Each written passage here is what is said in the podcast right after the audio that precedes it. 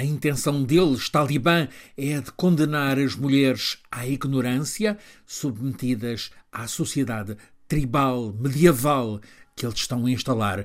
A ordem do ministro afegão da Educação e do Ensino Superior tem data de ontem, entra hoje em vigor e determina que as mulheres afegãs passam a estar proibidas de entrada em qualquer universidade. Há apenas dois meses, em outubro, ainda tinha sido possível que milhares de meninas, mulheres, tivessem participado nos exames de admissão ao ensino superior.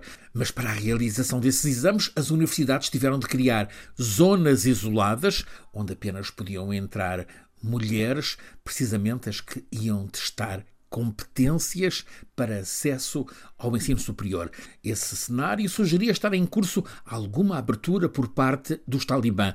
Isto porque em março passado, ou seja, sete meses depois de terem regressado ao poder após a saída dos americanos e de todas as tropas ocidentais do Afeganistão, então o regime talibã tinha imposto um limite para acesso de meninas à escola no Afeganistão, somente até aos 12 anos.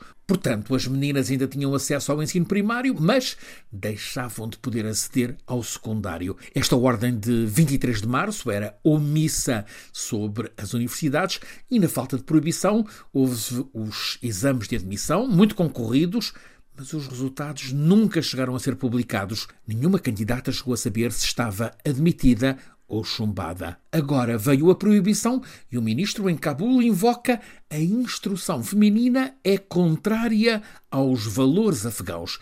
O ministro que assina esta ordem e justificação chama-se Muhammad Nadim e tem reputação de ser um falcão na facção mais fundamentalista da galáxia talibã. Consuma-se assim o fecho de um período de 20 anos em que as mulheres do Afeganistão puderam experimentar uma dose substancial de liberdade. Agora voltam ao inferno. Não só a pobreza é cada vez pior no Afeganistão, como as mulheres têm vedado o acesso a espaços onde haja homens que não sejam familiares em primeiro grau. E mais, para saírem de casa, as mulheres estão obrigadas ao véu integral. À vista, apenas podem ficar os olhos. Há notícia de que algumas mulheres em grupo saíram à rua em Cabul, em Herat, com véu, mas o rosto a descoberto. Foram agredidas por gente com bastões.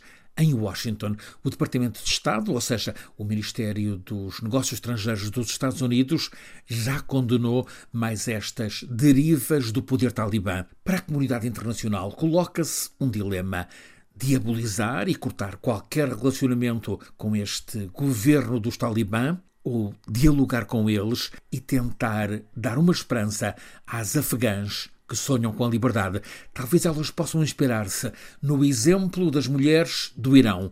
Apesar do clima de terror e da crueldade do regime teocrático cada vez mais sectário, apesar das condenações à morte, a resistência das mulheres do Irão não cede, continua na rua a reclamar o fim da ditadura e a gritar por liberdade.